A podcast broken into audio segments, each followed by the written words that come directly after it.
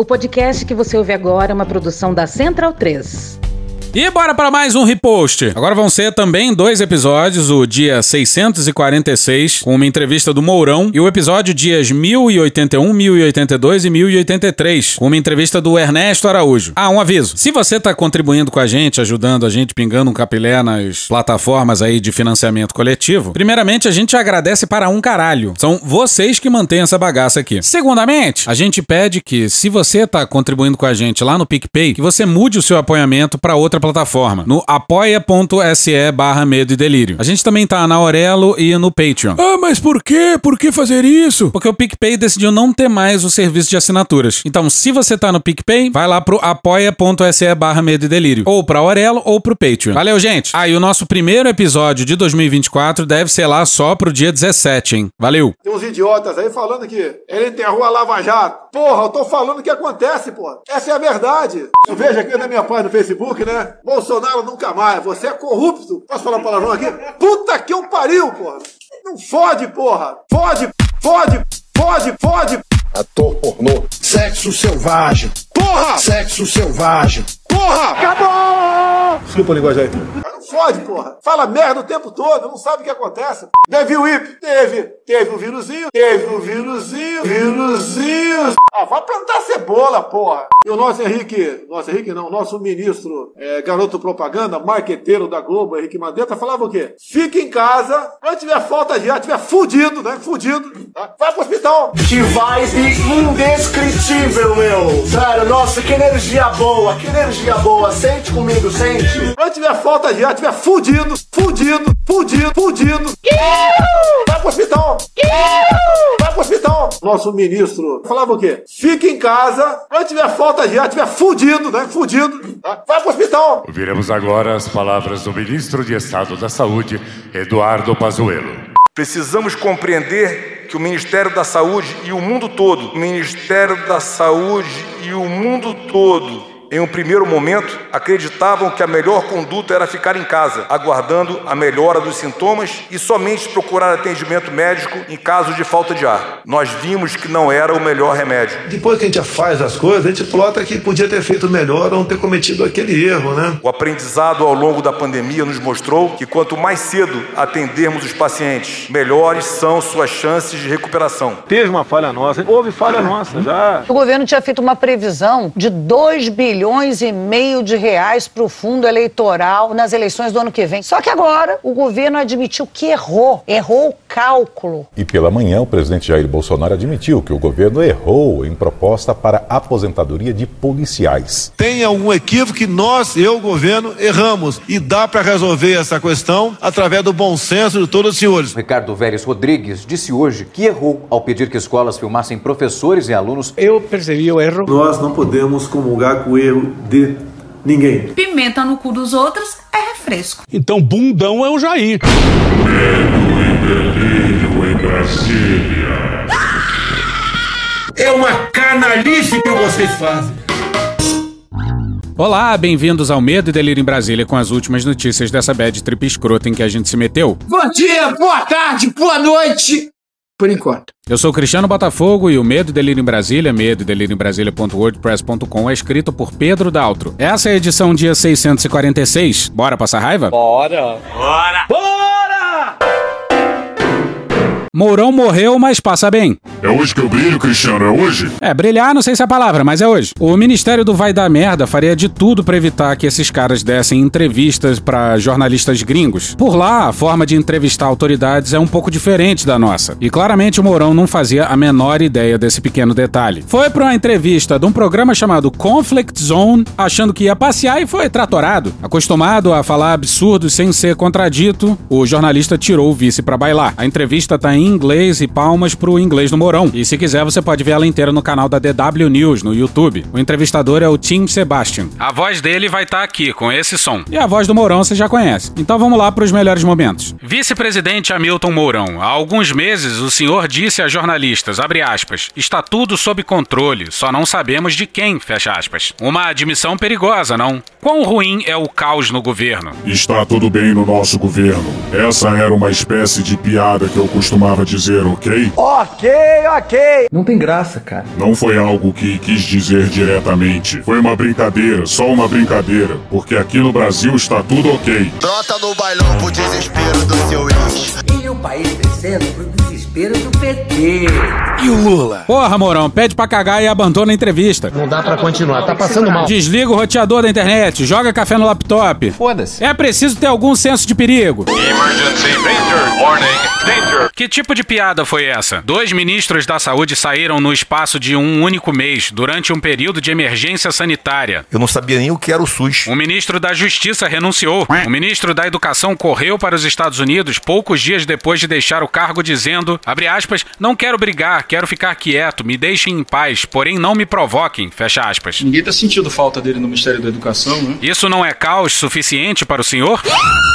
Não, não é, não é. São coisas que acontecem em qualquer governo. Até parece. A forma como o ministro da Educação saiu, bom, não foi um grande problema para nós. E o senhor sabe, o Brasil é um país muito diferente. E, bem, algumas coisas que acontecem aqui não acontecem em outros países. Dança da manivela. É a nossa cultura. É o gol da Alemanha. Tá certíssimo, Morão. Tem coisas que acontecem aqui e não se repetem em nenhum outro país. Quer surrar de bunda? Quer, quer, quer surrar de bunda? Não, não era isso que eu quis dizer. Yeah, yeah, yeah, yeah. Ha! Nem isso, porra. O que tem aqui que não tem em nenhum outro lugar é presidente que louva torturador em público, tuita perguntando o que é Golden Shower, e presidente cuja família compra tudo em dinheiro, presidente que bate continência, presidente que bate continência pra conselheiro de segurança nacional dos Estados Unidos, presidente que bate continência pra bandeira americana, que não é o presidente dos Estados Unidos. Então por que o senhor escreveu um artigo sobre isso? Dia 14 de maio, o senhor escreveu em um texto publicado no estado de São Paulo, abre aspas, nenhum país vem causando tão mal a si mesmo como o Brasil, fecha aspas, e alertou que o estrago institucional está levando o país ao caos. Foi o senhor que mencionou o caos e chamou a atenção para ele. Caralho, o maluco é brabo, porra. O senhor escreveu, abre aspas, tornamo-nos incapazes do essencial para enfrentar qualquer problema, sentar à mesa, conversar e debater, fecha aspas. Essa foi uma forte acusação ao seu próprio governo, não foi? Ô, Cristiano, e off aqui, porra, esse cara leva tudo a sério, porra, aí não dá, Porque são líderes como o senhor que deveriam unificar seu país.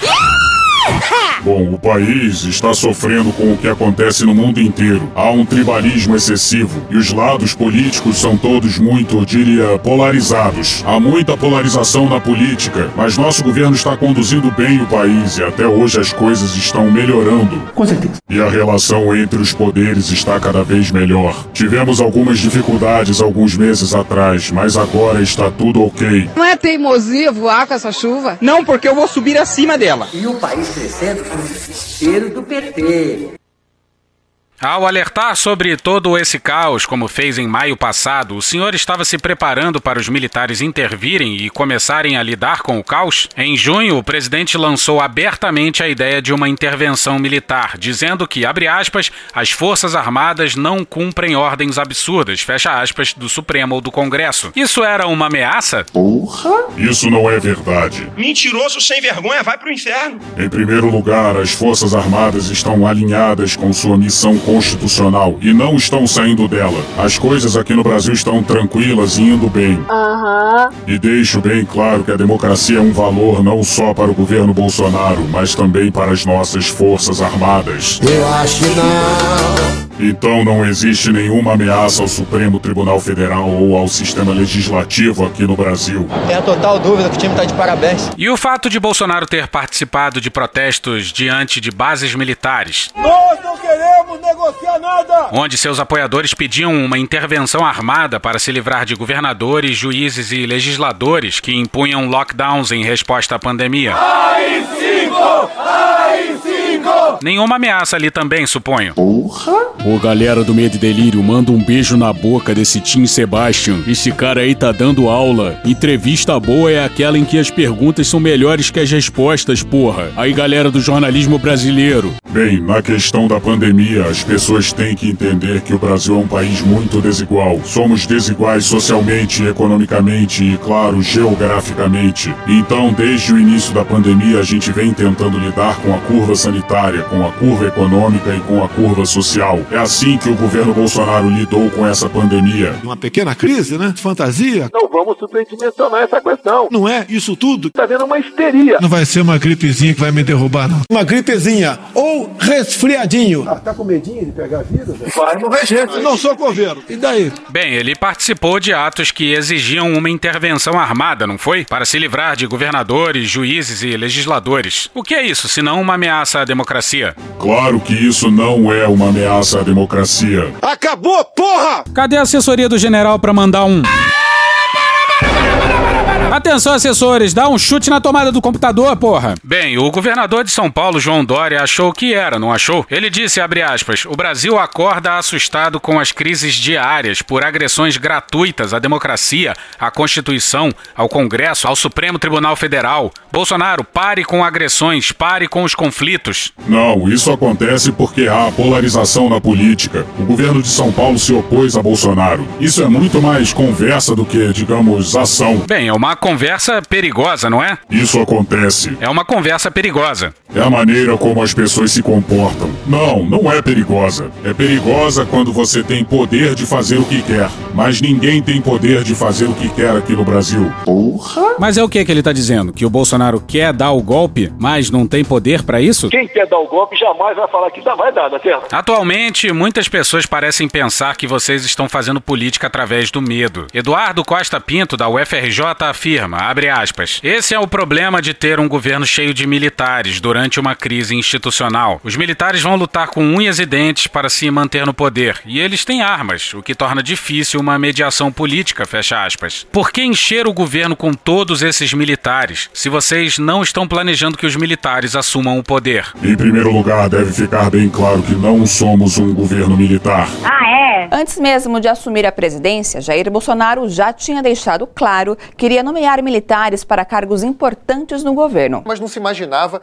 que eles iam estar ocupando todas as posições no coração do poder. Eles estão tomando conta do Palácio do Planalto porque os quatro ministérios que são diretamente vinculados ao presidente da República são hoje ocupados por generais. O Ministério da Saúde é um dos exemplos desse aumento de oficiais, principalmente da reserva, no executivo brasileiro. A partir de agora, os quatro ministros que despacham dentro do Palácio do Planalto são oriundos ou do Exército ou da Polícia Militar. Bolsonaro e eu fomos eleitos por mais de 57 milhões de brasileiros. E daí? E claro que temos algumas pessoas do governo que vêm do meio militar, mas estão aqui pensando pelo bem do Brasil e respeitando nossa Constituição e nossas leis. Pois é, artigo 142 mandou lembranças. É óbvio, né, que quando nós olhamos né, com temor e com tristeza né, os fatos que estão nos cercando, a gente diz, pô, por que, que não vamos derrubar esse troço todo? Na minha visão, né, e aí a minha visão que coincide com dos meus companheiros do alto comando do Exército, nós estamos numa situação daquilo que poderíamos lembrar lá da tábua de logaritmo, né? Aproximações sucessivas, né? até chegar o momento em que ou as instituições solucionam o problema político, né? com pela ação do judiciário, né? retirando da vida pública esses elementos envolvidos em todos os ilícitos, ou então nós teremos que impor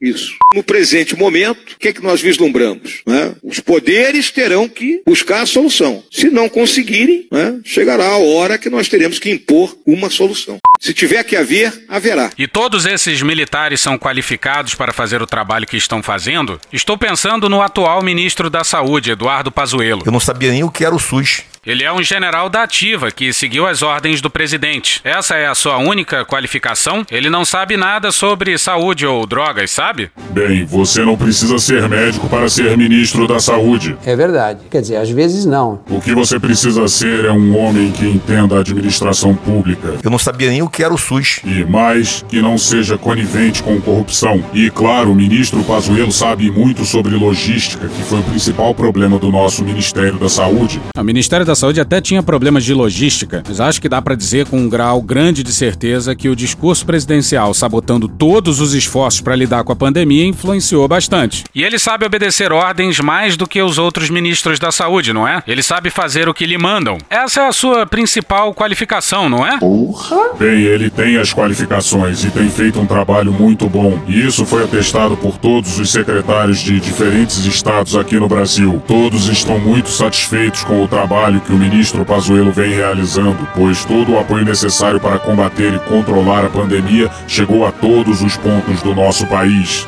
E verdade seja dita, por mais absurdo e cretino, às vezes, que o general tenha suado, ele se mostrou safo. Fosse outro político, teria tido um AVC no segundo minuto. Mas aí o papo entra na ditadura. Eu não estou suportando mais. E apertem os cintos. Bem, tivemos um período de presença militar que durou cerca de 20 anos. Eles fizeram coisas muito boas pelo Brasil e outras coisas não foram tão bem. E isso é história, e a história pode ser julgada com o passar do tempo. Você tá falando sério? Pois é, de 64 para cá são 56 anos e de 85 para cá 35. Mas não, vamos esperar mais um pouquinho, né? Dá um tempo para as coisas se assentarem. Ainda estamos a cerca de 50 anos desse período. Precisamos de mais 50 anos para que esse período seja bem avaliado. Você tá falando sério? De fato, eventos históricos têm ramificações durante décadas. Mas acho que esse não é o caso agora não. Pelas contas do vice, só dava para julgar o nazismo ali pelo meio da década de 90. Todo mundo que condenava o nazismo antes disso estava se apressando demais. Agora imagina os alemães com esse papo esquisito do vice. É o gol da Alemanha. Olha a bola tocada, virou passeio. Bem, durante a votação para o impeachment da ex-presidente Dilma Rousseff, Bolsonaro dedicou seu voto a um dos mais notórios torturadores do regime, o coronel Carlos Alberto Brilhante Ustra. Pela memória do coronel Carlos Alberto Brilhante Ustra, o pavor de Dilma Rousseff. Eu conheci bem esse senhor ao qual ele se refere, um dos maiores torturadores do Brasil. Esse homem foi condenado por tortura durante os 21 anos de ditadura militar. No ano passado, seu presidente o chamou de herói nacional. Um herói nacional. Na unidade que ele dirigia foram identificados 502 casos de tortura. O senhor tem heróis bastante bons em seu governo atualmente, não é? Excessos foram cometidos? Excessos foram cometidos. Então Houve o seu tortura? herói Houve matou tortura. pessoas. Heróis matam. Porra, essa aí foi foda, né? Porra, não tem como apagar isso aí, não? Não. Em primeiro lugar, não concordamos com tortura. Eu até sou favorável a CPI, no caso Chico Lopes, tivesse pau de arara lá. Ele merecia isso, pau de arara. Funciona, funciona. Como é que você sabe? Eu sou favorável à tortura, tu sabe disso. Isso eu sei. A tortura não é uma política com a qual nosso país simpatize. Eu sou favorável à tortura, tu sabe disso. E o povo é favorável a isso também. E claro, quando há muita gente que lutou contra a guerrilha urbana no final dos anos 60 e início dos anos 70 do século passado, e muitas dessas pessoas foram injustamente acusadas de serem torturadores. E realmente o ressentimento tem um papel importante pra gente entender esse governo e essa geração do exército. A minha geração, ela é marcada pelos sucessivos ataques que a nossa instituição recebeu de forma covarde, de forma não coerente com os fatos que ocorreram no período de 64 a 85. Né? Isso marcou a geração. A geração é marcada por isso. E existem companheiros que até hoje eles dizem assim, poxa, nós buscamos fazer o melhor e levamos pedrada de todas as formas. Pois é,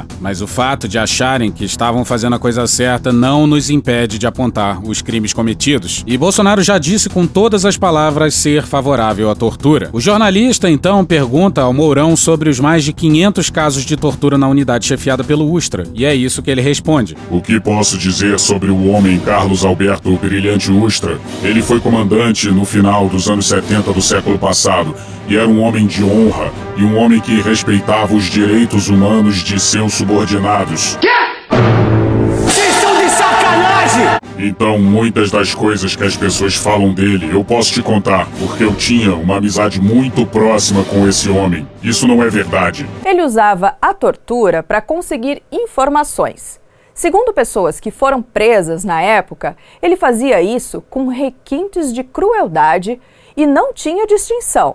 Torturava homens, mulheres, grávidas e até crianças. E em mim mesmo ele bateu uma noite toda é, com um pedaço de cipó nas minhas costas e dando choque, jogava água com sal para o choque correr melhor. Realmente um grande ser humano, né? O conceito verde-oliva de honra é uma coisa um pouco esquisita. E vocês viram, né, que o Mourão disse que o Ustra respeitava os direitos humanos dos seus subordinados. Dá pra dizer então que ele não respeitava os direitos humanos de quem não era seu subordinado? Direitos humanos é o cacete! Então ele foi injustamente condenado por tortura? Foi tudo inventado? O julgamento foi forjado? Tá com pau! Em primeiro lugar, não estou alinhado com a tortura. Não, não parece. E claro, muitas pessoas ainda estão vivas daquela época e todas querem colocar as coisas da maneira que viram. É por isso que eu disse antes que temos que esperar que todos esses atores desapareçam para que a história faça sua parte. Que loucura, que coisa absurda. Pois é, olha só o que ele tá dizendo. Tem que esperar os torturadores e os torturados morrerem. E aí a história há de fazer sua parte. O que ele tá sugerindo é esquecimento. História é o oposto disso. Porra. E ele fala isso num momento em que a história testemunha um ressurgimento de uma retórica marcadamente fascista, o que prova o quanto é necessário aprender-se com a história. Porra! E claro, o que realmente aconteceu durante esse período, esse período passou. Passou? Pra muita gente não passou não. Quando eu cheguei, a Aurora estava já no caixão. Gente, é muito difícil lembrar isso. Ela tinha um olho saltado, o outro completamente preto, um afundamento. Um afundamento no maxilar, uma fratura exposta no braço, mordidas pelo corpo, não tinha unha nem bico de peito. O cabelo dela liso assim e tinha uma franja que tinha sido cortada em cima da sobrancelha toda irregular. E eu fiz um gesto, é, desse gesto de carinho que você faz em criança, passando a mão assim. Quando eu passei a mão, que o cabelo levantou, meu dedo afundou. Aí eu comecei a a mexer no cabelo, eles tinham. A última coisa que fizeram com ela foi apertar um torniquete. Por isso que ela tinha o olho saltado. Tá bom já, né? Volta para a entrevista. Bem, considerando que o senhor e seu presidente não estão preparados para condenar os torturadores, mas apenas a tortura, o senhor não entende por que tanta gente no Brasil e internacionalmente duvida do seu compromisso, do compromisso do seu governo com a democracia? O senhor pode entender isso? Bem, a democracia é um dos nossos objetivos nacionais permanentes. Não vemos o Brasil fora da democracia. Hoje em dia, grande parte da população entende que o período militar não foi ditadura como a esquerda sempre pregou. Tínhamos direitos humanos, ao contrário do que pregam, né, nos acusam naquela época, não foi golpe militar, até porque quem caçou o presidente na época foi o Congresso Nacional no dia 2 de abril de 64. Nos anos 60, quando a sombra do comunismo nos ameaçou, milhões de brasileiros identificados com os anseios nacionais de preservação das instituições democráticas foram às ruas contra um país tomado pela radicalização ideológica, greves, desordem social e corrupção generalizada. É passado, lei da anistia, tá tudo pacificado. Gente que vive tanto na mentira que faz dela a sua verdade. Nosso principal objetivo hoje é fazer do Brasil a democracia mais brilhante do hemisfério sul.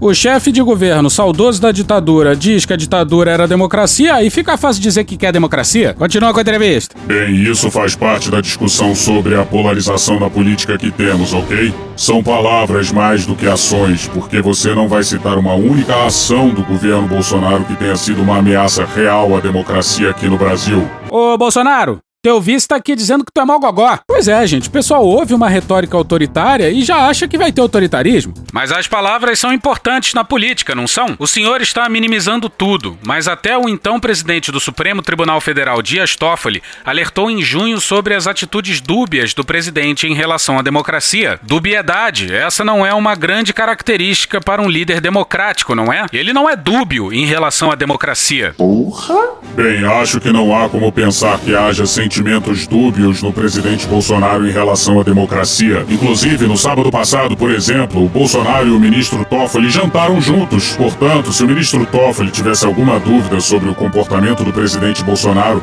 eles não estariam juntos na casa dele.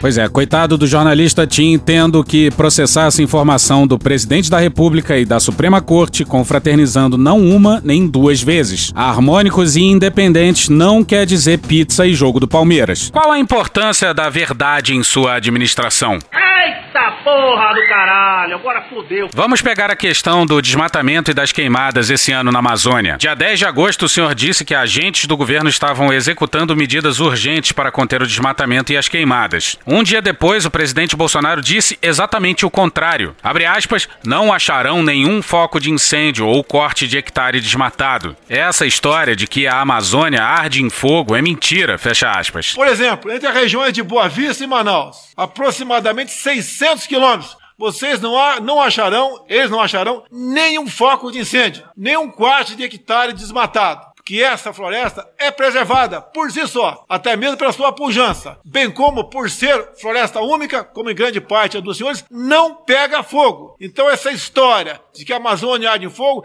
é uma mentira. Na verdade, era a afirmação dele que era mentira, não? Porque a Amazônia estava claramente pegando fogo naquele ponto. Bem, não negamos o que está acontecendo e temos trabalhado muito duro para impedir qualquer desmatamento ilegal e incêndios ilegais que acontecem na Amazônia. O que está claro é que o desmatamento vem aumentando desde 2012, tendo acelerado no ano passado. Desde a segunda quinzena de junho, o desmatamento vem diminuindo. Então o trabalho está começando a render agora e, claro, ainda temos o problema dos incêndios. Estamos na estação seca. O período de seca de ano a ano começa a ficar cada vez maior. E, claro, temos que ter mais recursos. Temos que colocar mais recursos no combate às ilegalidades que acontecem na Amazônia. Todo um lugar aqui nos Estados Unidos que fica tão distante da linha do Equador quanto Buenos Aires. Muitas pessoas sabem né, que em Buenos Aires não neva assim. Que aquecimento global é esse? Não deixe que o discurso, principalmente dos globalistas, matéria em cima de matéria, jogando essa mentira para vocês, que ela reste sedimentada como verdade. Eduardo, presta atenção aqui no tio. Sabe o que você é? Não sei. Sim, mas quando Bolsonaro, no dia 11 de agosto, disse que não há fogo, que a notícia de que a Amazônia está queimando é mentira, isso mesmo é uma mentira. Não era verdade, era? Simplesmente não era verdade. Então, por que mentir sobre essas coisas? O que acontece na Amazônia na questão dos incêndios é muito claro. Temos mais de 500 mil fazendeiros na Amazônia e uns 5% deles, uns 25 mil fazendeiros, trabalham em seus campos com fogo. E está bem, esse é um sistema muito antigo para trabalhar no campo. Portanto, temos que fazê-los parar com isso, para que os incêndios não cresçam ano a ano. Grupos de direitos humanos acusam seu governo de enfraquecer deliberadamente os esforços de seus próprios agentes federais para impedir o desmatamento. A Human Rights Watch afirma que, embora as autoridades federais tenham imposto milhares de multas por desmatamento ilegal, um decreto presidencial permitiu que a maioria delas não fosse paga. Qual é o propósito de se fazer isso? Não, não somos coniventes com ilegalidades na Amazônia. Por exemplo, nossas legislações ambientais dizem que qualquer propriedade na Amazônia pode explorar 20% de sua área. Os outros 80% devem ser preservados. Bom, por que esses grupos criminosos envolvidos no desmatamento deveriam parar quando suas penalidades são perdoadas? E eles nem mesmo são obrigados a pagar multas. Isso significa que todos se safam sem penalidades, que é exatamente o que vocês queriam. E o senhor Bolsonaro não fez segredo algum de suas intenções. Ele atacou abertamente seus próprios órgãos ambientais, que chamou de indústrias da multa e prometeu acabar com seu festival de sanções. Não haverá mais aquela briga do, do, Ministério da Agricultura com o meio ambiente. Eu quero defender, sou defensor do meio ambiente, mas dessa forma xiita, como acontece, não. Não vou admitir mais IBAMA sair multando a torta direito por aí, bem como ICMBio. Isso, essa festa vai acabar. Então ele deixou bem claro que queria tirar as sanções, tirar as punições e deixar toda a extração ilegal de madeira ir em frente. Ele foi bem claro sobre isso. O presidente Bolsonaro falava disso quando era candidato. E candidato, você sabe, fala muita coisa. E sabe como é pai, né? Pai só fala merda. O fim da entrevista é sobre a pandemia. Senhor vice-presidente, uma palavra final sobre a pandemia. No que diz respeito ao coronavírus, você tem cerca de 4,7 milhões de casos confirmados, o terceiro maior número de casos no mundo depois dos Estados Unidos e da Índia. Mais casos do que toda a Europa. Não é um ótimo registro, não é mesmo? Bem, como eu disse antes, ok. Ok, ok. O Brasil tem muitas desigualdades, ok. Ok, ok. Não somos um país igual. Temos problemas sociais e econômicos. E, claro, temos uma geografia enorme aqui no Brasil. Então, tentamos lutar contra isso da melhor maneira possível. Lamentamos por termos perdido as vidas de quase 150 mil brasileiros, mas já curamos mais de 4 milhões de pessoas aqui no Brasil. Para com essa meu irmão! Portanto, acho que apesar desse número de casos e de mortes, lidamos muito bem com essa crise pandêmica. Porra, Morão, de boa. Você acha isso mesmo, cara? Porra, Cristiano, não posso contrariar o chefe, né? É o quê? Vai te demitir? Não pode fazer isso. Pois é, não pode. Então o quê? Tá, tá com medinho? Tá com medinho? Não, porra, de forma alguma. De que adiantou o presidente ter chamado a Covid-19 de gripezinha e ter dito às pessoas, abre aspas, acho que quase todos vocês vão pegar um dia. Tem medo de quê, fecha aspas? Que tal ter medo de morrer ou ter problemas de saúde no longo prazo ou coágulos sanguíneos? Ele não tem muita simpatia pelo seu povo, tem? Puta que eu pariu, porra! Não fode, porra! Claro, o presidente sempre se preocupou com as pessoas.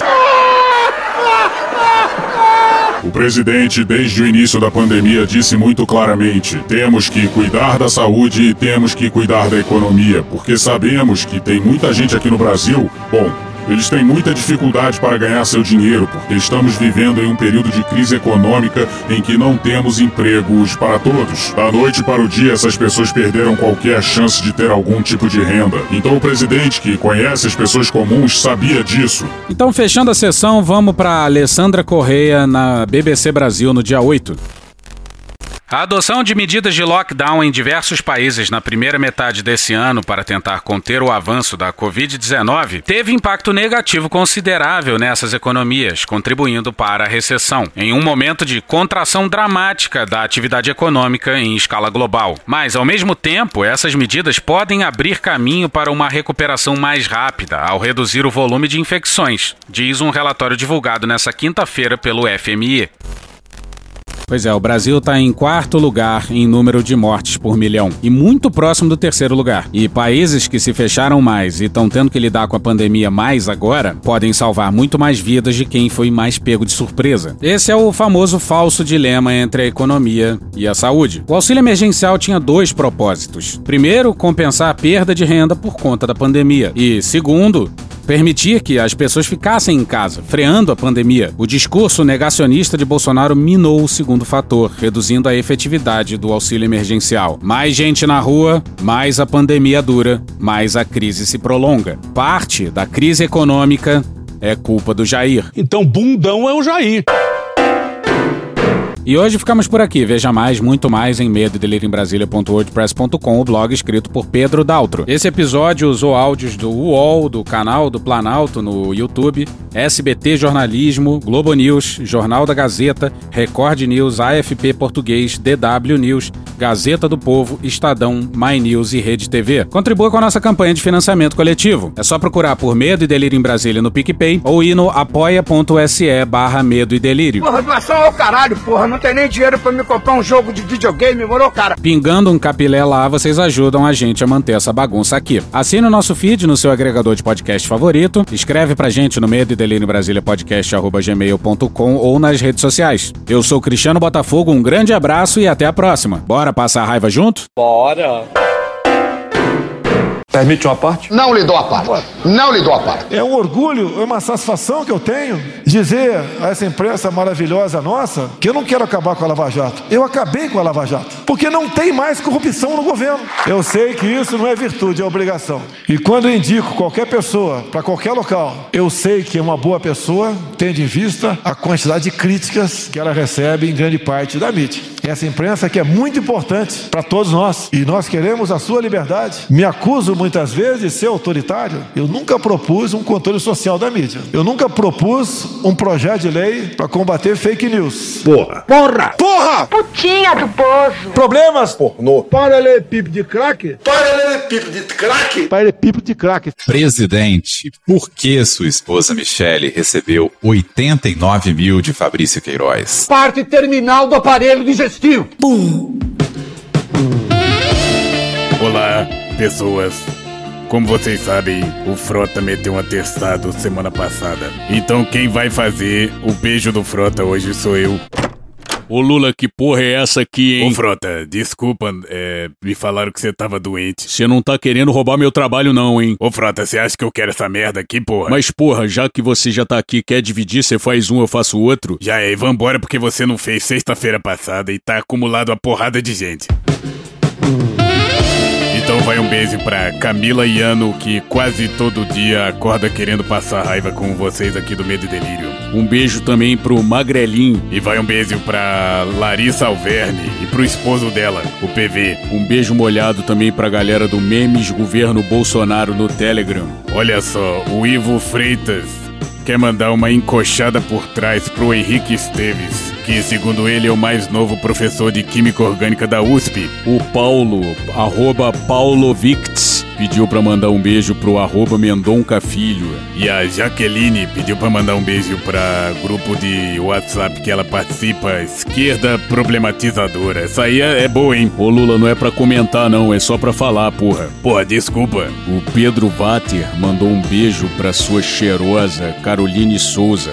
E um abraço e uma cafungada bem gostosa pro Anderson Bittler, que apresentou o podcast pra ele. E Frota, olha só que interessante isso aqui. Uma menina pediu pra gente mandar um beijo pra ex dela, Luana Gonzalez. Porra, que casal moderninho, hein? Maneiro, gostei. Gostei também, eu tô cada vez mais pensando assim, sabia? Ô Lula, não é pra comentar não. Você comentou, porra. O Felipe Batistão pediu pra mandar um beijo suculento no pescoço do marido dele, Kelvin Casimiro. Pois é, ele disse também que o Medo e Delírio foi a melhor descoberta de 2020. E o Pedro Mena Barreto pediu pra mandar um beijo pra companheira dele, a Stephanie, e pro trisal dela, Jade Bia. Ô Frota, esse pessoal do Medo e Delírio é tudo moderninho, é tudo é o que? Juventude isso, porra? Não sei, mas tô gostando. Olha só, o Pedro pediu pra mandar um beijo pra Vavá e pediu desculpa por ter trincado o vidro do poçante dela. Porra, Pedro, que merda, hein? Pois é, mas a Tara.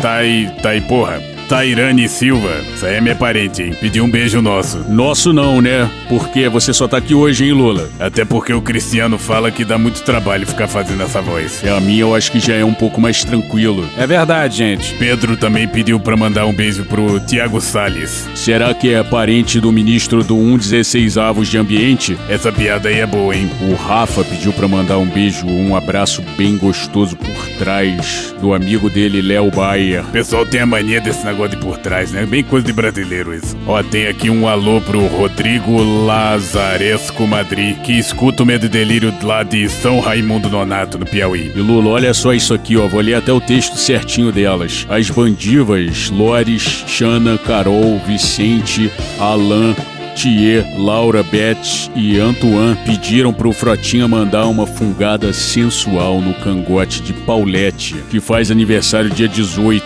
Pois é, estão dizendo aqui que ela mora no Japão e que mesmo assim apresentou a melhor coisa da quarentena, segundo eles, pro grupo de amigos de Brasília. E olha só que maneiro, ainda mandaram um paralelepípedo de amor pro Medo e Delírio. E olha só, a V manda um beijo pro Felipe, Felipe com dois L's. E a Gisele Pincher falou que teve aniversário de 21 anos da irmã dela, a Bianca, que mora em Cornélio Procópio. Pois é, a Amanda mandou um beijo especial pra ela e disse que colocou ela na pirâmide do podcast. E Frota, olha só, isso aqui é pra você, hein? Um camarada lá no Twitter pediu um beijo triplo entre o Frota, você e o arroba PV Santana e a arroba Alverne Larissa. Porra, gente, só entrar em contato aí que a gente realiza essa fantasia aí de vocês. Ô Frota, lê essa próxima aí que é pra você. Olha só, alguém pediu aqui pra mandar um abraço pro Valdir Fumene, Daniel Hilário, Leandro Souto, o Borga, Manuel e toda a galera do grupo Advocacia Vegana no Telegram. Olha só, e pra terminar isso aqui. Ô Frota, pra você de novo, porra, ninguém, também ninguém sabia que eu vim aqui nessa merda. Olha só, a Vivi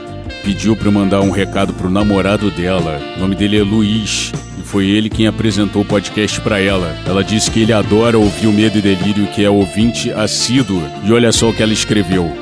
Pede pro Frota falar que a Pegeletinha ama o Godinho. Ô Frota, você tá pronunciando essa merda direito? Olha, não sei, eu acho que é isso. Mas Vivi e Luiz, beijo forte pra vocês, hein? Valeu, galera. Até sexta que vem se eu não meter um atestado de novo, hein? Ô Frota, você é um precarizado deste podcast. Você não tem direito, porra. É verdade, hein, gente? Então até sexta que vem.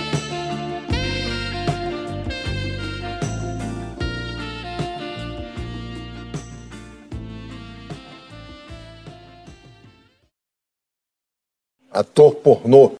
Tá, esse aí foi o episódio dia 646. Agora vamos pro próximo que vem aqui, o dias 1081, 1082 e 1083, que tem uma entrevista com o Ernesto Araújo. Esse foi um dos episódios que o áudio original tá em inglês e a gente publicou uma versão com tradução e outra sem tradução. A que vai agora é com tradução. Mas se você quiser ouvir a sem tradução, busca lá no nosso feed. Bora lá. Esse episódio vai comentar a entrevista do Ernesto Araújo pra BBC no programa Hard Talk. A entrevista foi toda em inglês. Tem gente que prefere ouvir no original e tem gente que não prefere. Então a gente fez duas edições, uma sem tradução e outra com tradução em cima da fala original. Então essa aqui é a versão com tradução. Se você quer a versão sem tradução, procura o outro episódio com o mesmo número no feed. Ya hay un reconocimiento y ahora vamos a ver, ahí está, en el Palacio Presidencial, el resultado y la noticia de este momento.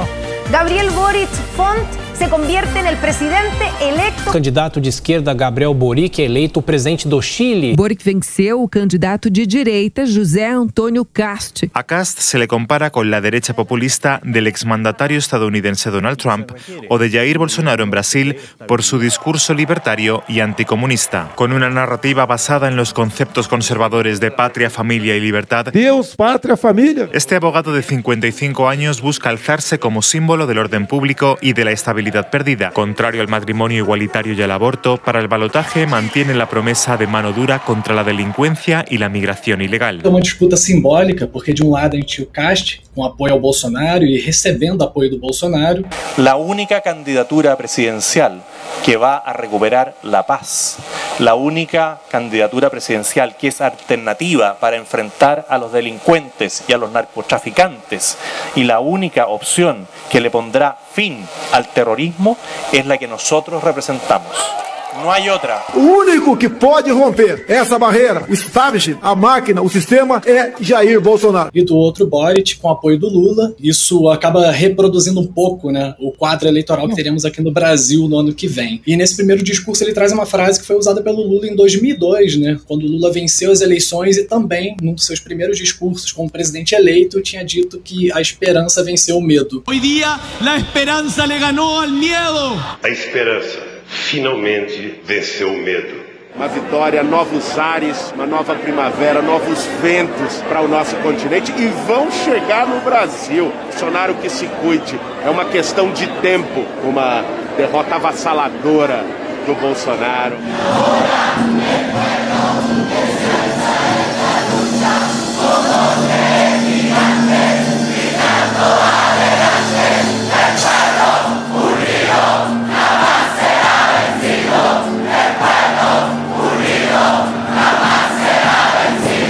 Então, bundão é o Jair.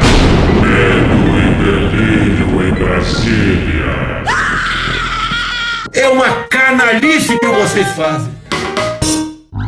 Olá, bem-vindos ao Medo e Delírio em Brasília com as últimas notícias dessa bad trip escrota em que a gente se meteu. Bom dia, boa tarde, boa noite. Por enquanto. Eu sou o Cristiano Botafogo e o Medo e Delírio em Brasília, medo e delírio em Brasília.wordpress.com é escrito por Pedro Daltro. Esse é o episódio dias 1081, 1082 e 1083. Ah, é? Foda-se. Enfia no rabo, gente. Ó, como o cara é grosso. Bora passar raiva? Bora. Bora! Bora! Ernesto Araújo levando esporro. Então bora lá pros dois últimos episódios do Medo e Delírio do ano. Mas isso é, é enganar. Vai ter mais um episódio ainda, mas depois a gente só volta na segunda semana de janeiro. Vai ter episódio hoje, dia 20, e amanhã, terça-feira, dia 21. E acabou! Que Deus tenha misericórdia. Ah, sai daqui, dessa- Cunha! Vocês devem ter percebido que fomos inapelavelmente atropelados pelo noticiário. Pelo noticiário e por imprevistos. É maconha. Não, não é. Tem gente por aí que diz que não lê o noticiário e se informa somente pelo medo delírio. E a gente lamenta informar que. Deu errado. Não façam isso, tem muita coisa importante ficando de fora. Apesar da épica curadoria de Pedro Daltro. Vamos momentaneamente ignorar o noticiário e a culpa é do Ernesto Araújo.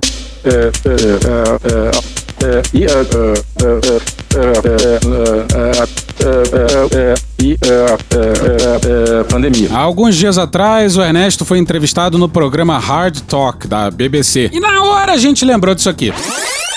Mourão morreu, mas passa bem. É hoje que eu brilho, Cristiano? É hoje? É, brilhar não sei se é a palavra, mas é hoje. O Ministério do Vai Dar Merda faria de tudo para evitar que esses caras dessem entrevistas para jornalistas gringos. Por lá, a forma de entrevistar autoridades é um pouco diferente da nossa. E claramente o Mourão não fazia a menor ideia desse pequeno detalhe. Foi para uma entrevista de um programa chamado Conflict Zone, achando que ia passear e foi tratorado. Acostumado a falar absurdos sem ser contradito, o jornalista tirou o vice para bailar. Pois é, esse episódio aí é o dia 646. E na nossa suspeitíssima opinião, é um dos melhores episódios. O entrevistador, um alemão, bagunçou com o general. Mas ó, fica atento, se você quiser rever esse episódio, entre os minutos 19 e 21, mais ou menos, tem um relato brutal de tortura. Então, se você preferir, pula essa parte. Temos ódio à ditadura, ódio e nojo. E no momento que saiu a notícia da entrevista do Ernesto no programa chamado Hard Talk, que a gente poderia traduzir como esporro bem dado. Ele tá com uma cólera, ele tá com uma indignação, ele tá com uma raiva. Não, né? É tudo brincadeira. Mas o Ernesto Araújo participando de um programa chamado Esporro Bem Dado, tá claro que a gente ia terminar o ano com ele. E foi mais absurdo do que a gente imaginou. O Ernesto anuncia sem qualquer pudor, e para absoluto espanto do entrevistador, toda a lógica que norteia as decisões do governo verde-oliva.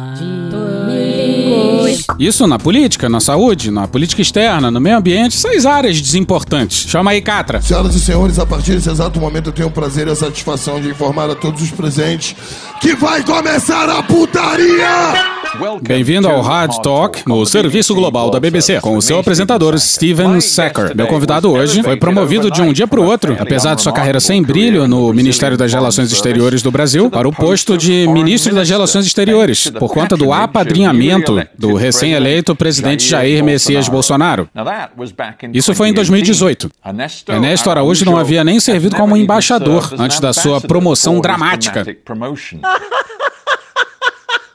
Caralho! Mas ele era conhecido por ser um apoiador fervoroso e ideológico do tipo de populismo de extrema direita do senhor Bolsonaro.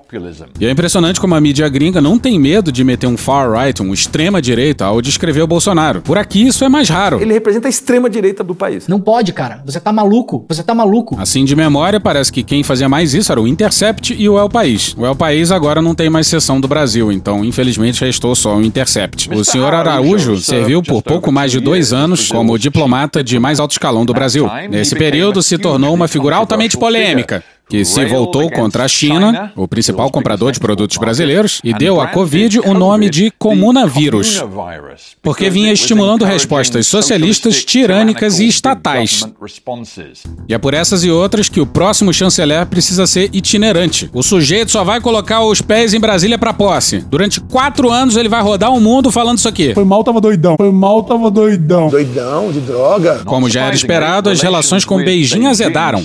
E agora alguns políticos brasileiros dizem que o ex-ministro das Relações Exteriores foi parcialmente responsável pelo fracasso imperdoável na importação de vacinas em quantidades suficientes da China para frear a crise da Covid no Brasil. Em março de 2021, centenas de membros do Ministério das Relações Exteriores já haviam assinado uma carta condenando o próprio ministro, e pouco tempo depois ele pediu demissão. Mas continua criticando abertamente o consenso internacional sobre como conter a Covid, sobre as mudanças climáticas e sobre outras questões. Então, os ideólogos da extrema-direita do Brasil ainda são uma força que precisa ser levada em consideração? Infelizmente, sim. Falo agora com Ernesto Araújo, diretamente de Connecticut, nos Estados Unidos. Bem-vindo ao Hard Talk. E nesse momento somos consumidos por uma dúvida cruel. Será que o Ernesto ouviu essa apresentação? Pelo fato de ele não ter tropeçado na tomada do roteador ou pedido para cagar, a gente acha que ele não ouviu essa introdução demolidora. O entrevistador abre perguntando se esses nove meses fora do Itamaraty foram suficientes para ele reconhecer que a gestão da pandemia foi um desastre para o governo Bolsonaro. Aí vocês vão ouvir muito duas coisas. Primeiro, ele falando que that's not true, ou seja, que não é verdade. It's not true. That's not true. It's not true. That's not true. Absolutely not true. That's not true. It's not true. That's not true. No, not at all. That's not true again. It's not true. No, that's not true. It's not true. That's not true. It's not true. That's not true. Not true. That's not true. It's not true. That's not true. No, not at all. It's not true. It's not true again. Bom, a segunda coisa que vocês vão ouvir é isso aqui, obviamente. Então bora lá, continuando. Não, isso não é verdade. O que aconteceu foi a transformação da Covid e tudo que veio com ela em uma arma. Por parte das forças que são contra o projeto original do presidente Bolsonaro. Projeto basicamente de acabar com a cleptocracia, o sistema que administra o Brasil por muito tempo. Pois é, Ernestão mandando logo um kleptocracy. E aqui vale conceituar o que é kleptocracia. Kleptocracia é um governo cujos líderes corruptos usam o poder político para se apropriar da riqueza de sua nação, geralmente com o desvio ou apropriação indevida de fundos do governo às custas da população em geral. Bom, o Brasil é um país cujos líderes corruptos desde sempre usaram o poder político para se apropriar da riqueza da nação. É assim, basicamente, desde 1500. Agora, muita gente jura que isso começou em 2003. E o PT, hein? Mas é assim desde sempre. Mas não, aí enquadrar o Brasil como cleptocracia não faz sentido. Pelo menos não de umas décadas para cá. Repara nessa parte da explicação sobre cleptocracia. Uma característica do roubo socioeconômico de base política é que muitas vezes não há anúncio público explicando ou se desculpando por apropriações indevidas nem quaisquer acusações legais ou punições cobradas contra os infratores. Bom, vamos lá. Explicações toscas tem, desculpas não. Mas alguém é capaz de dizer que não há acusações legais ou punições? Pegar o mensalão e o petrolão, uma porrada de denúncias, prisões, condenações. Teve ex-presidente preso. Dois. O ex-presidente da Câmara foi preso. Quase todos os governadores do Rio foram em cana. E sabe por que isso aconteceu? Porque o governo do PT deu autonomia aos órgãos de controle, em especial a PGR, nomeando o primeiro da lista tríplice, o que devia ser lei, não tradição. Até o pessoal da Lava Jato reconheceu isso. Procure saber! Agora, sabe quando se roubava loucamente e não tinha nem denúncia? Na ditadura! Ódio e nojo! Então, essas pessoas querem manter o sistema, querem continuar roubando, querem manter sua rede de subornos e corrupção.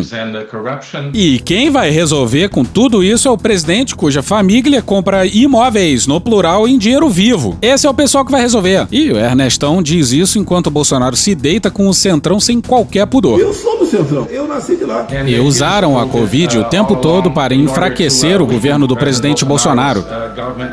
E em algum nível eles conseguiram.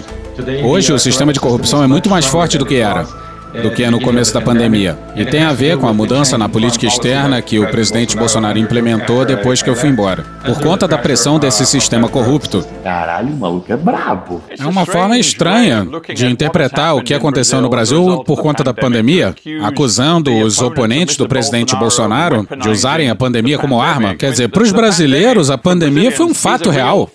Histeria. Histeria. Histeria, meu Deus do céu. Matou mais de 600 mil pessoas. Milhões e milhões de pessoas se infectaram. E ficou famosa a história de que o seu ex-chefe ignorou a Covid dizendo que não era nada além de uma gripezinha. Até hoje ele se recusa a se vacinar. Isso sugere para muitos brasileiros que, do começo até o fim, ele fracassou totalmente no que tange a priorização da proteção do seu próprio povo.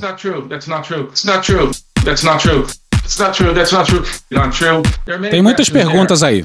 Primeiro, na prática, quase toda a autoridade para lidar com a pandemia foi transferida do governo federal para os governos estaduais, por decisão do Supremo Tribunal Federal, que hoje atua como um chefe de Estado de fato no Brasil. Tudo passa pelo Supremo Tribunal Federal e eles decidem tudo. Mentira! Mentira! Mentira! Mentira! Pois é, vamos lá. O que o STF fez foi esclarecer que, de acordo com um troço chamado Constituição Federal, Bradamos por imposição de sua honra. os poderes de prefeitos, governadores e do presidente são concorrentes. O próprio Bolsonaro disse isso. No Brasil, o Supremo decidiu que somos concorrentes. Aqui não é uma ditadura absoluta, uma monarquia absolutista em que o presidente é o rei e dá as ordens e ponto final. Aqui é uma república federativa. O STF não transferiu poder porra nenhuma e nem é o Head of State, chefe de Estado no Brasil, porra. E o Head of State no Brasil atualmente é o Arthur Lira. E ainda bem que o STF fez isso, de determinar que eram concorrentes, porque pelo Bolsonaro ele não teria feito absolutamente nada. E o que o o governo federal fez foi montar um sistema enorme, um mecanismo enorme de ajuda aos estados, transferindo dinheiro para os estados, para que eles pudessem abrir mais leitos em hospitais e coisas do tipo. E também tivemos um dos maiores, se não o maior, mecanismo implementado no mundo inteiro de ajuda às pessoas que perderam meios de vida, que haviam sido totalmente afetados pela pandemia. O entrevistador interrompe. E vamos aproveitar a interrupção para lembrar que, para os bolsonaristas, tudo que Bolsonaro poderia ter feito era dar dinheiro. É como se não fizesse parte do seu pacote de responsabilidades, conscientizar a população, evitar aglomerações, distribuir máscaras, estimular medidas de prevenção, estimular a vacinação e outras coisas básicas do tipo não falar que máscara não funciona, não estimular as pessoas a irem para rua e se aglomerar desnecessariamente, não continuamente falar mal de vacinas e por aí vai. Eu não tomei a vacina. Quem quiser seguir meu exemplo, que siga. Quem não quiser, que não siga. Se eu puder interromper apresentando alguns fatos. with a few facts. De novo, o senhor Bolsonaro é o presidente. Ele é o líder do seu país. Desde o começo, ele tentou vender ciência falsa. Ele apostou em medicamentos que claramente não funcionam. Procura o médico rapidamente, tá o coquetel pazuelo aqui, tá ok, pessoal? Até hoje, ele dissemina desinformação. O Supremo Tribunal Federal agora quer investigar algo que ele disse recentemente de que as vacinas da Covid aumentam o risco de contrair AIDS ou fazem com que as pessoas se tornem mais vulneráveis ao HIV. Repito isso para você. Desde o começo, o presidente negou a ciência. Ele fracassou estrondorosamente em proteger as pessoas do seu país.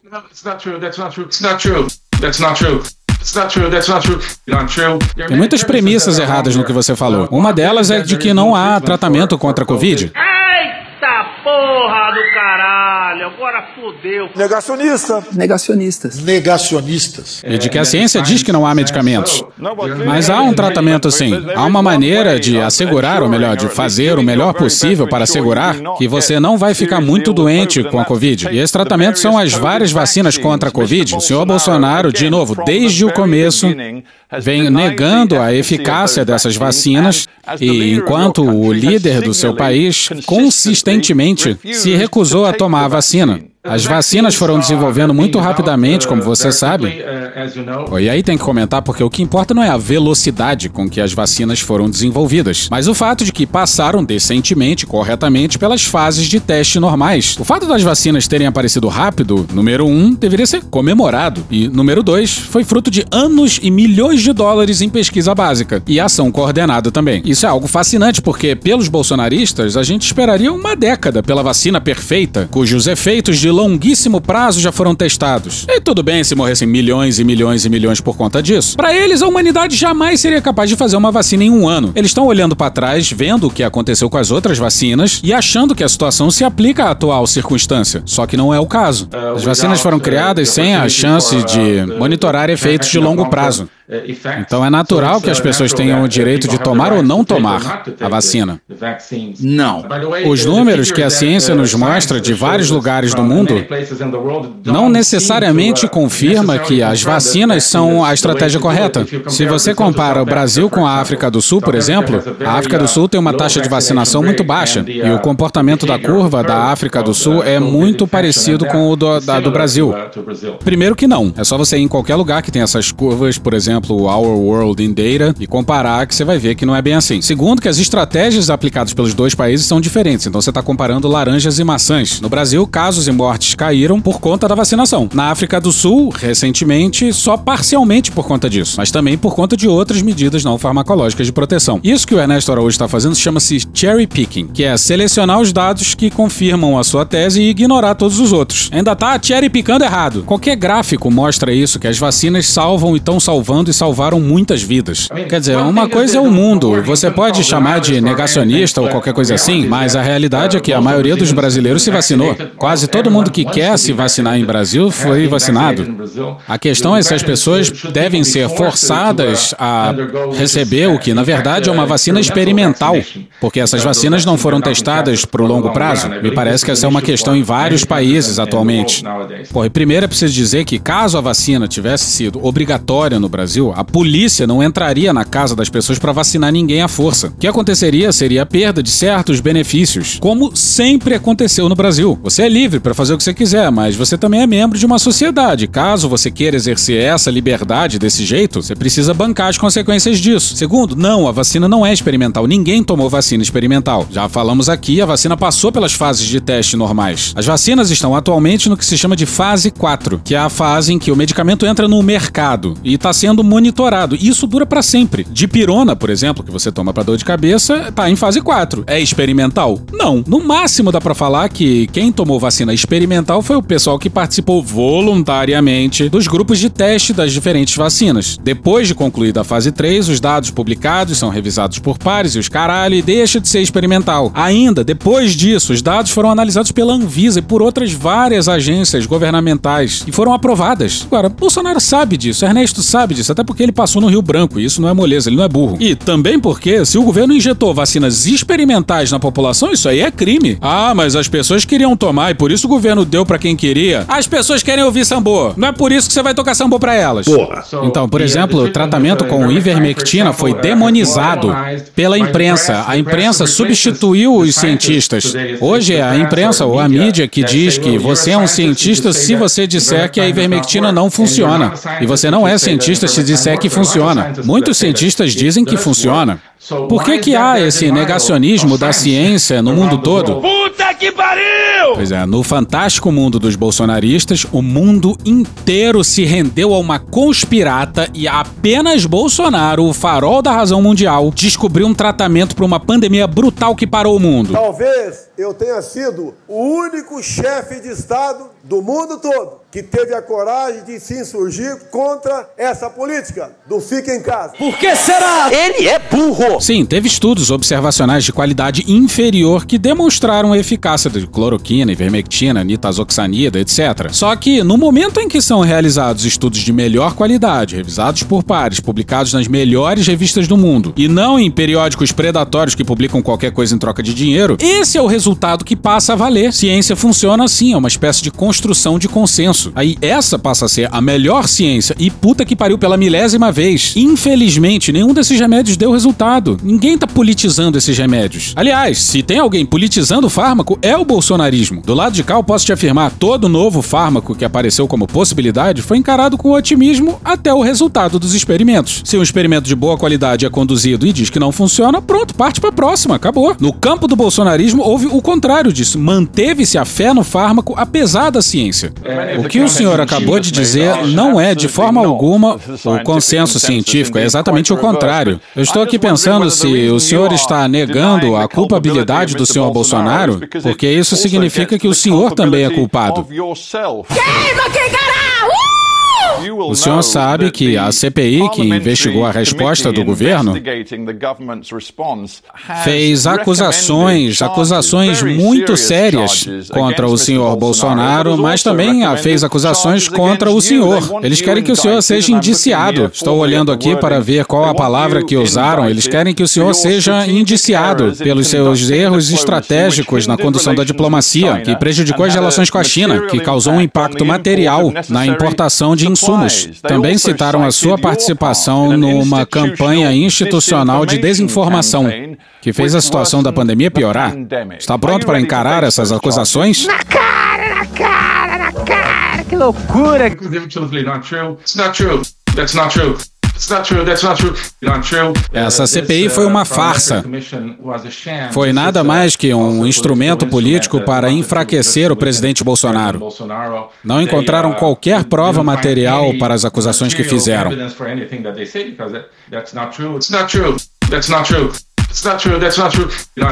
A entrevista foi basicamente isso: o gringo enfileirando verdades e Ernesto se saindo com. That's true. Not true.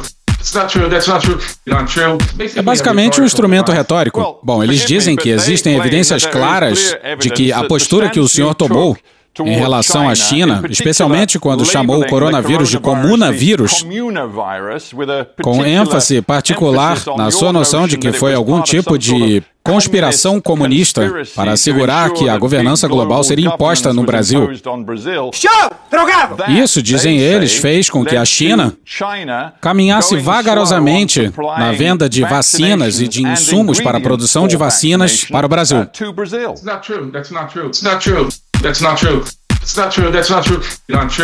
Quando eu saí do ministério, a vacinação já estava disponível basicamente no mesmo ritmo do que países europeus que haviam começado a vacinação antes e que não dependiam de insumos da China. Não é daquele outro país, não, tá ok, pessoal? É, da, é de Oxford aí, tá? Da China nós não compraremos, né? É decisão minha. Eu não acredito que ela transmita segurança suficiente à população pela sua origem. Nada será despendido agora para comprarmos uma vacina chinesa que eu desconheço, mas parece que nenhum país do mundo está interessado nela. A eficácia daquela vacina em São Paulo parece que está lá embaixo, né? Essa, essa de 50% é uma boa, né? Pois é, o Brasil se vacinou muito, foi apesar do governo e por causa do SUS e dos governadores. No final de março, se eu não estou errado, por volta de 9% da população do Brasil estava vacinada. Os países da Europa tinham por volta de 10 ou 12%. Na época, tínhamos taxas de vacinação melhores do que a maioria dos países em desenvolvimento.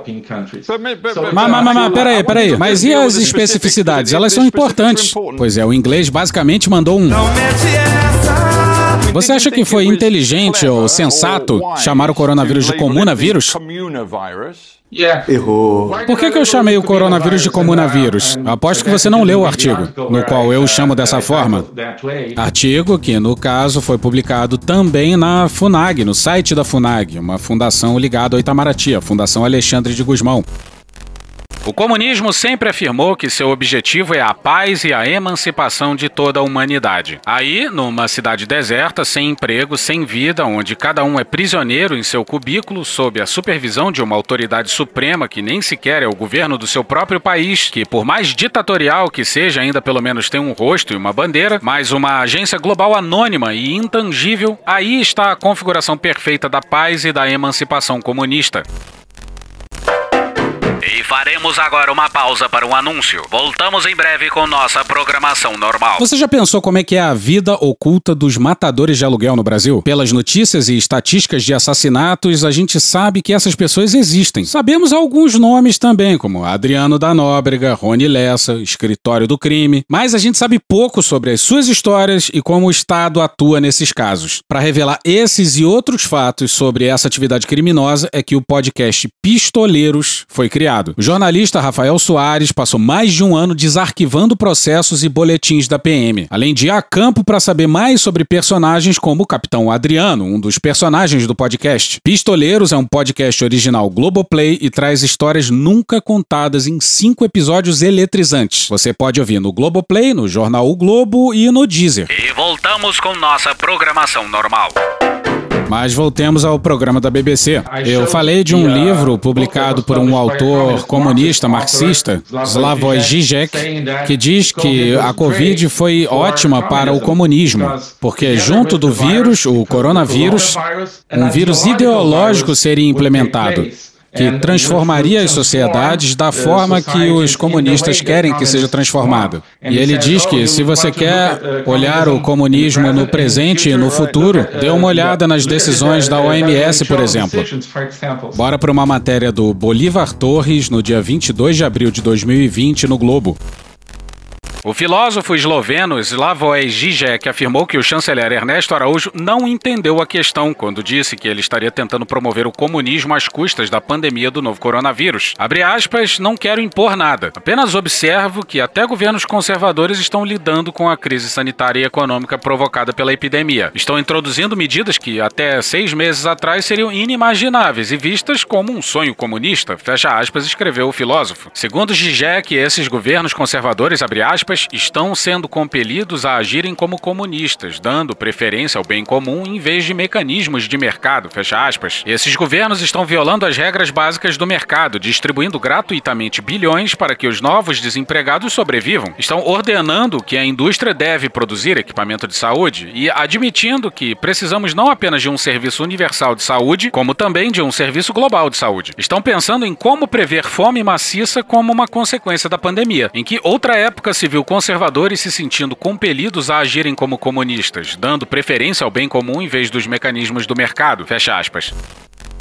Atenção, é agora que o bicho vai pegar. Ele claramente associa o controle globalista que acontece. Só para ser claro aqui, ele não falou sobre nenhum plano. Eu achava que as pessoas estavam sendo injustas quando o descreveram como alguém que via a OMS como parte de um empreendimento comunista e globalista. Mas talvez não seja o caso, é isso que o senhor pensa? Isso é o que marxistas e comunistas tendem a pensar.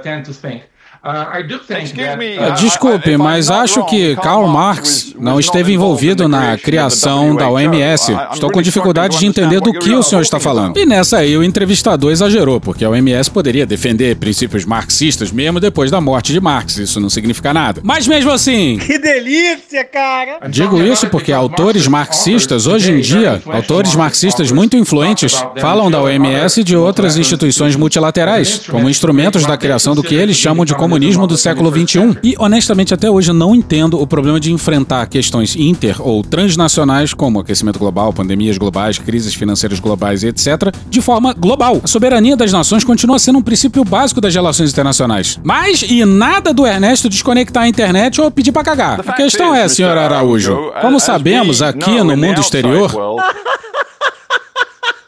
Caralho! Os brasileiros sofreram muito com a Covid. Mencionei os 617 mil mortos, mas a Economist avaliou os dados de mortalidade do Brasil e calcula que o número real passa dos 700 mil mortos. Vou morrer gente? Vai morrer gente. Se vai morrer alguns inocentes, tudo bem. Tinha que matar é mais. A minha especialidade é matar, pô. E daí? Lamento. Quer que faça o quê? Vi os relatórios em vídeo, especialmente de algumas comunidades indígenas na Amazônia brasileira, onde as pessoas se sentiram totalmente abandonadas em meio a uma pandemia descontrolada e parecia que o governo tinha desistido deles. Não ligava para o que acontecesse com eles. Odeio o termo povos indígenas, odeio esse termo, odeio. Integrar o índio à sociedade e buscar o, o progresso para o nosso país. O senhor sente alguma vergonha de ter feito parte desse governo durante mais de dois anos? Deixa com a cara magoada. E vai aqui o nosso beijo pro Stephen Sakur, esse franco e direto jornalista inglês, baita condução de entrevista. O governo fez um bom trabalho em relação à Covid. Ah! Ernestão enrolou, repetiu sandices do tipo que o problema foi a destruição da economia, que o governo não teve culpa disso, que deram vacinas, que na opinião dele mesmo não funciona, mas na hora em que é conveniente ele usa como argumento, né? E vacinas que só começaram a sair por pressão da sociedade e da CPI da Covid, que o governo tentou disseminar um tratamento, mas que esse foi demonizado e que a ciência foi negada e manipulada e que, portanto, tem muito orgulho de ter participado do governo. Você é maluco, é? Não, eu tenho muito orgulho de ter feito parte do governo. Durante dois anos tentamos mudar o sistema corrupto do Brasil. E esse sistema se levantou contra o governo e usou a Covid como meio para se manter no poder. Infelizmente, estão sendo bem-sucedidos. E estão sendo bem-sucedidos em parte por causa das narrativas midiáticas como a que você está reproduzindo agora. Aham. Sei. O jornalista traz à baila a tal carta assinada por 300 diplomatas que versava sobre o incrível mal que o senhor estava causando aos interesses do Brasil, demolindo a reputação internacional do Brasil, colocando vidas brasileiras em risco, vandalizando as relações com a China e os Estados Unidos, e isso em meio a essa pandemia terrível. Isso foi o que disseram os seus colegas no seu próprio ministério. Bom, primeiro que não dá para saber se são 3 ou 3 mil, porque eles estão anônimos. E disseram que eram 300, mas não tiveram coragem suficiente para colocar os nomes embaixo desse tipo de lixo. Não faz o menor sentido o que estão dizendo ali. Os diplomatas não colocaram os nomes porque seria algo ilegal, mas se encontram numa quadra da história tão singular que se viram obrigados a escrever essa carta. Com alguns anos de atraso, é verdade, mas aconteceu. E sim, foram mais de 300 diplomatas. E foi pouco. Sim, infelizmente, uma grande parte das instituições da diplomacia brasileira, quer dizer, o Ministério da das Relações Exteriores brasileiro, que são instituições muito tradicionais, ao longo do tempo se sentiram muito confortáveis ao redor da cleptocracia. Eles se tornaram um instrumento de execução e fortalecimento das alianças, das alianças internacionais dessa cleptocracia, uma das quais é a China. China, China, China, China all the time. A máfia chinesa. A outra é a ideologia multilateralista que está em todo o mundo hoje em dia. Então é natural que algumas pessoas, ou muitas pessoas lá, fiquem desconfortáveis com uma política externa que era baseada nos interesses do povo brasileiro, no interesse de transformar o Brasil de uma cleptocracia em uma democracia. Maioria é uma coisa, minoria é outra. Minoria tem que se calar, circunvar a maioria. Acabou. Com as conexões internacionais certas, eles não mencionaram nenhum exemplo para substanciar o que eles estão dizendo. O senhor fez algum contato com alguma autoridade venezuelana para conseguir esse apoio? É, não, eu, a doação foi oferecida pelo governo venezuelano. Perfeito. O Itamaraty realizou algum esforço com os demais países vizinhos para socorrer os amazonenses que estavam faltando oxigênio? Não, não permitiram que um avião fosse lá. Teve que vir de estrada. Enquanto estava morrendo gente sem oxigênio em Manaus, o oxigênio vindo da Venezuela estava vindo de estrada. Um voo da FAB, se o Ministério das Relações Exteriores tivesse interferido, em uma hora aí voltava. Faço minha não fizeram isso, do- não fizeram isso. Enquanto, ministro, enquanto a gente não conseguia um voo, e o desespero era grande porque eu estava lá, um voo para ir buscar oxigênio na Venezuela e voltar, o tempo para levar esse oxigênio da Venezuela até Manaus, morreu muita gente. O Ministério das Relações Exteriores não fez contato com o governo venezuelano por questões ideológicas. E até hoje eu estou esperando essa guerra, viu? Que o Senhor- Brasil não aguenta duas Senhor Ernesto, o horas. senhor confirma? Não, não confirmo. Não confirma? Então não é, é verdade o que o presidente está falando? É, nós- Você ligou para alguém lá? O senhor ligou para alguém da Venezuela? Não, O senhor agradeceu ao gesto do governo venezuelano? não. Perfeito. Presidente, eu acho que Nessas tudo... horas todas, senador Randolph, estava indo a óbito pessoas sem oxigênio. É tudo retórica, é tudo retórica. Vamos mudar de assunto saindo da Covid. O tempo dirá se o senhor será acusado formalmente ou não, pelo que você fez no Brasil durante a pandemia. Vamos falar de outro aspecto da sua estratégia de relações internacionais quando o senhor era ministro. E aí julguemos se isso servia aos interesses do Brasil ou não. O senhor considerava as mudanças climáticas parte de uma conspiração implementada pelos marxistas culturais. Meu Deus, a gente vai cansando, sabe? O senhor disse que o dogma das mudanças climáticas tem sido usado para justificar o aumento do poder regulatório dos estados sobre a economia e para dar mais poder para instituições internacionais. Você claramente aconselhou o presidente a não assinar, por exemplo, compromissos internacionais ligados ao fim do desmatamento. Desde que o senhor deixou o ministério, na verdade, na COP26, o Brasil assinou um compromisso com o fim do desmatamento e com o reflorestamento. Então, talvez a sua ideologia tenha ficado no passado. Sim, sim, sim. Not at all. It's not true. That's not true.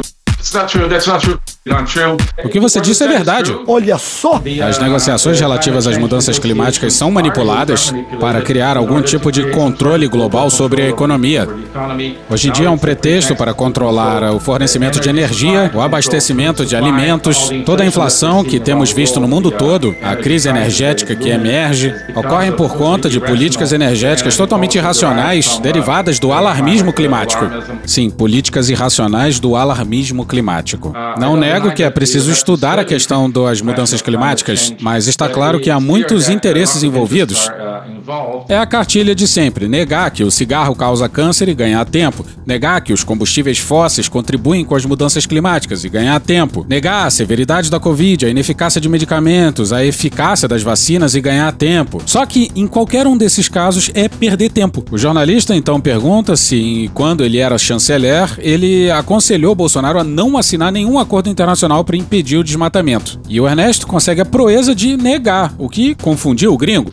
Peraí, só um minutinho. Se o senhor e o senhor Bolsonaro achavam que vocês deveriam participar desse processo, porque certamente durante o período em que o senhor era ministro das Relações Exteriores, as estatísticas mostraram um aumento do desflorestamento. Também mostraram que a impunidade relativa ao desmatamento e à mineração ilegais também prevaleceram nessas partes do Brasil em que o desflorestamento e a mineração estavam mais ativos. O senhor fez absolutamente nada nos anos em que passou no governo para impedir isso. It's not true. That's not true. Not. Chega! O Ernesto enrola, enrola, até que o senhor está partindo de premissas totalmente incorretas, que, como eu disse, não correspondem aos fatos. Você imagina, o gringo lá entrevistando, muito provavelmente o sujeito mais pancada das ideias da história do hard talk, ainda teve que ouvir um. O senhor está partindo de premissas totalmente incorretas, que, como eu disse, não correspondem aos fatos. Mas Ernestão não perdeu a oportunidade de denunciar as ONGs. Sempre quisemos frear o desmatamento. Mas como fazê-lo? Não é dando dinheiro para ONGs internacionais que você não conhece e que não tem qualquer prestação de contas. Tá falando sério? Ernestão também denunciou a demonização da mineração. Que porra é essa? Uma das coisas é que a mineração legal, que sob uma perspectiva sustentável poderia ser bom para a Amazônia, a demonização da mineração somente estimula a mineração ilegal. O que isso sim pode causar problemas para o meio ambiente. Por essa lógica, libera droga. E o problema é que esse governo aí dá licença legal para traficante procurado pela PF lavar dinheiro com dezenas de permissões para exploração. Acho que o senhor não está questionando o fato de que a administração Bolsonaro não conseguiu impedir a mineração ilegal, nem o desmatamento ilegal. Mas antes de terminarmos, não temos muito tempo. Ouçamos sua análise sobre a situação do Brasil na comunidade internacional atualmente. Isso faz de nós um páreo internacional, então que sejamos esse páreo. Estou tentando entender aqui se o senhor acha que a sua estratégia de relações internacionais, que incluiu um apoio muito forte ao Donald Trump e uma reprovação muito forte da China, gostaria de saber se o senhor acha que isso foi sensato para o Brasil, estrategicamente. E antes da alucinação bolsonarista, um rápido panorama da política externa brasileira. Estamos na porrada com os nossos três maiores parceiros comerciais, China, Estados Unidos e Argentina, nessa ordem. Sabe qual país está aumentando sua influência na América Latina? O México. E os caras jogam a CONCACAF. Bolsonaro tirou o Brasil da CELAC, Comunidade dos Estados Latino-Americanos e Caribenhos, e quem ocupou o vazio foi o mexicano Obrador. Claro, pela primeira vez em décadas, tínhamos uma estratégia de relações internacionais. Caralho! Antes de eu estar lá e depois que eu sair, tínhamos e temos uma política de relações internacionais medíocre, que só considera o ganho de hoje. Pois é, na visão do Ernesto, ser pragmático e pensar no futuro é, enquanto se critica a administração anterior por selecionar parceiros por afinidade ideológica, selecionar parceiros por afinidade ideológica, inclusive aqueles que defendem ideologias que você diz condenar. E nem isso está acontecendo. O senhor descreveu Donald Trump como o salvador do Ocidente. Mesmo depois da invasão do Capitólio no dia 6 de janeiro de 2021, depois que Trump perdeu as eleições, o senhor defendeu o direito das pessoas de se manifestarem e disse que era errado caracterizar bons cidadãos como fascistas. Olha, tinha vários sinais fascistoides ali, vários símbolos nazistas, incluindo as letras 6MWE, ou seja, 6 million weren't enough. Ou seja, 6 milhões de judeus mortos no Holocausto não foram suficientes. Mas para Ernesto, aparentemente são os democratas. E aqui recomendamos o documentário Four Hours at the Capitol, da HBO, porque mostra como tudo foi mais brutal do que pareceu. Parece que o senhor estava disposto a ir até as últimas consequências em seu apoio a Donald Trump. E a verdade é que ele não está mais no poder. Quem está no poder é Joe Biden. E o Joe Biden se recusou até a telefonar para o senhor Bolsonaro. O senhor azedou e intoxicou as relações entre Brasília e Washington. No, that's not true. It's not true. That's not true.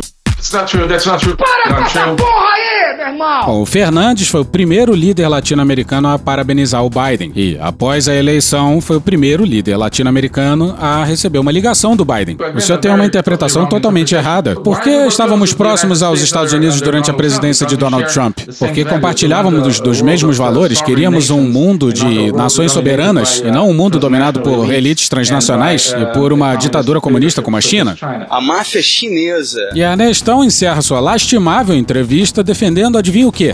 O Trump era mais claro durante a sua administração. E Mike Pompeo também era mais claro sobre o que o Brasil podia fazer com os Estados Unidos e outras democracias como a Índia e o Japão, no sentido de defender a liberdade em todo o mundo. Não se desistirá do ideal da liberdade. Ernesto Araújo, desculpe interrompê-lo, mas não temos mais tempo. Muito obrigado por estar comigo aqui no Hard Talk. E acabou o Hard Talk. Que Deus tenha misericórdia dessa nação. E hoje ficamos por aqui. Veja mais, muito mais em medo o blog escrito por Pedro Daltro. Esse episódio usou áudios de 24 horas.cl, Jovem Pan, DW Espanhol, My News, Telesur TV, TV Câmara, Guilherme Boulos, Inti Limani, Programa do Datena, Choque de Cultura, Carla Bora, Wade Petrópolis, Hermes e Renato, Samuel Mariano, Evan King, TV Senado, John Williams, Podpah, Mr. Catra, BBC World Service, Jornalismo TV Cultura, Intercept Brasil, Cauê Moura, Léo Stronda, Regina Roca, TV Brasil, A Praça é Nosso, Povo Online, Canal Meio, UOL, Dom e Juan, Grupo Revelação, Porta dos Fundos, CNN Brasil, MTV, Poder 360, Programa Cadeia, Rede Globo, Casimiro, Sai de Bamba, Baiana System, Rádio Band News FM, Conversas Cruzadas, Globo News, Podcast Panorama CBN e The Office. Thank you! Contribua com a nossa campanha de financiamento coletivo. É só procurar por Medo e Delírio em Brasília no PicPay ou ir no apoia.se barra Medo e Delírio. Porra, doação ao caralho, porra. Não tem nem dinheiro pra me comprar um jogo jogo de videogame, moro, cara? Pingando um capilé lá, vocês ajudam a gente a manter essa bagunça aqui. Assine o nosso feed no seu agregador de podcast favorito e escreve pra gente no Twitter. A gente joga coisa também no Instagram e no YouTube. E o nosso Faz Tudo Bernardo coloca também muita coisa no Cortes Medo e Delírio no Telegram. E agora a gente também tem uma loja, loja.medo e delírio em Brasília.com.br. Eu sou Cristiano Botafogo, um grande abraço e até a próxima. Bora passar a raiva junto? Bora! Permite uma parte? Não lhe dou a parte. Não lhe dou a parte. E vai aqui um beijo pro pessoal do Baiana System, pra Cláudia Manzo e pro Daniel Ganjaman, por essa pedrada aqui. De pé, canta, rasga tudo, grita e coa. Resiste coração, resiste coração. Canto, grito, danço, é assim que eu te derrubo. Que não chora, não mama. Eu acho porque eu procuro. Querida compañera, linda loca,